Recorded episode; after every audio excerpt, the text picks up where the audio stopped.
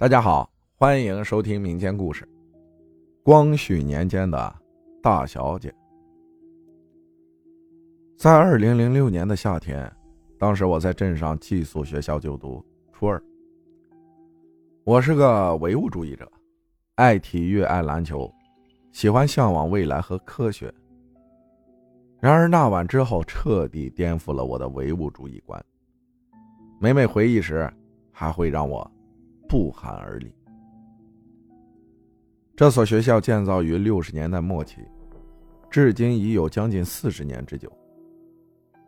学校分为三个单元，教师宿舍和男生宿舍在前排，然后越过操场就是教学楼。教学楼后面还有一栋女生宿舍楼。学校不算大，涵盖师生工作人员大概五百多人。然而，诡异的事儿就发生在中建这栋教学楼里。教学楼三层高，每层有七间教室，东西面各有一道楼梯。一楼两侧的教室前种满芒果树，西侧采光不好，因而被用作化学实验室和体育用品室。西面楼梯间有一间六平米的双人宿舍。那是全校同学们梦寐以求的小空间。有人会问：这么小的空间，还两个人住，怎么就梦寐以求了呢？殊不知啊，那时候我们学校条件是多差，大热天的，别说电风扇了，就连一桶水都那么的奢侈。因为水池在学校教学楼西侧，用水得下楼提前打好。厕所也在西侧，而且是公厕。睡前不整干净，不拉撒的话，到了半夜还得叫个伴儿。所以这西侧的楼梯间，就是这所学校所谓的风水宝地——近水楼台。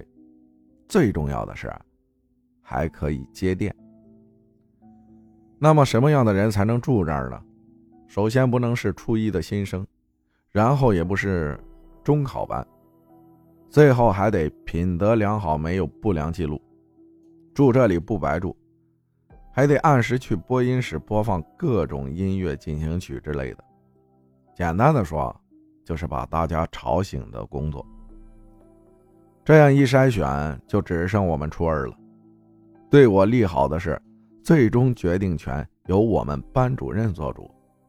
在最后，我只牺牲了五斤香米。便得到了初中生涯最肯定的目光。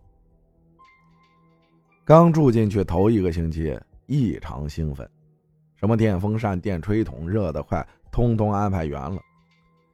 还跟舍友幻想着三楼的危机室是否能打开，偶尔是否还可以带女同学来宿舍吹风扇之类的画面。一个多月过去了，然而发现。那都只是不合实际的幻想罢了。慢慢的，我们开始有些厌倦。除了有风扇吹之外，其他也没什么值得期待的了。又是一个再平凡不过的夏自修。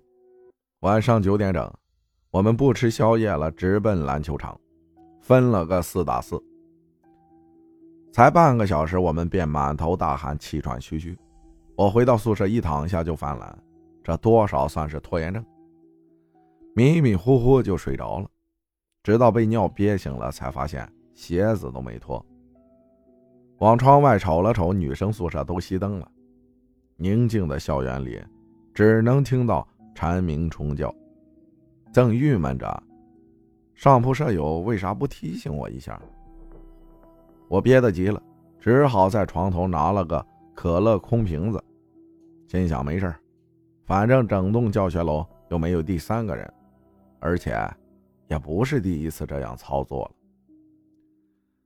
拿着空瓶子往三楼走，忽然听到一楼有歌声传来，能听得出是两个人，声音是忽远忽近，隐隐约约，还没听清又戛然而止。这旋律我一直没忘记，有点像光良那首《第一次》。我蹑手蹑脚爬到三楼，心想是哪个妹子那么晚还出来散步呢？好奇心驱使下，我探头往楼下看。这不看不要紧，仔细一看，我起了一身的鸡皮疙瘩。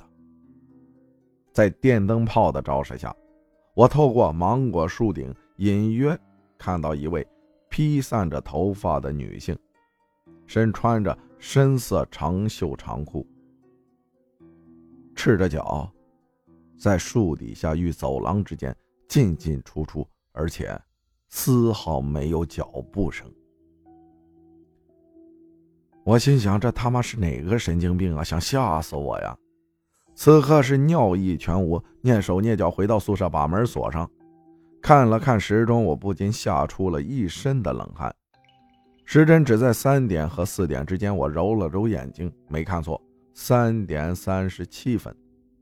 此刻，我连呼吸都不敢带多余的杂音，慢慢往床上一躺，我整理了一番思绪，在脑海里认真过了一遍。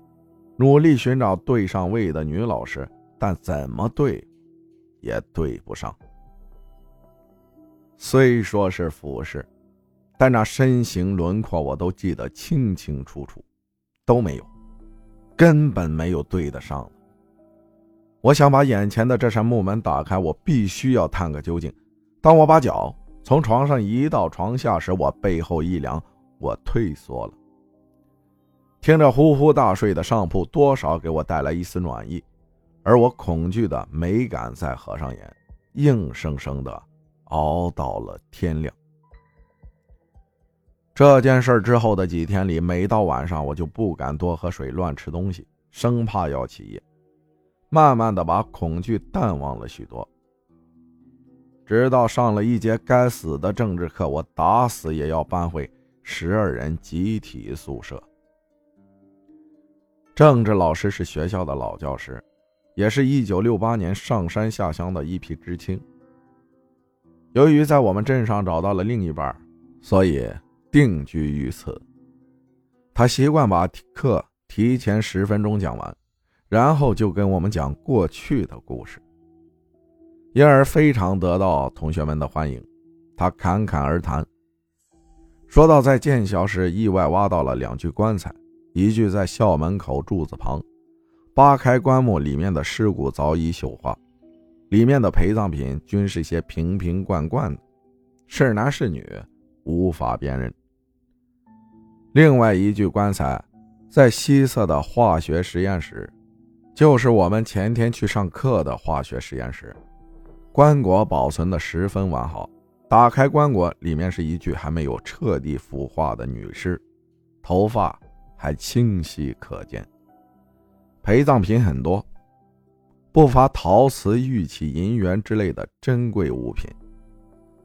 当时在场的所有工人都一拥而上，引起一阵骚乱，横尸于工地现场，还有人把尸骨头颅捧在手心上，上下端详，生怕错过了什么金牙宝珠之类的。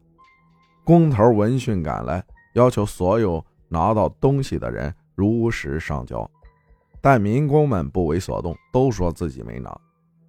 工头认为这是大不敬，请人来重新整理入殓，原地深挖，为其超度入土为安。听得同学们龇牙咧嘴，哀鸿一片，还有胆小的女同学眼泪都快流出来了，面面相斥，再不约而同的回头。看了看坐在最后一排的我，我固然知道此刻他们的想法，我装作镇定，坦然微笑，实则我内心早已崩溃。感谢皮特朗莫分享的故事，谢谢大家的收听，我是阿浩，咱们下期再见。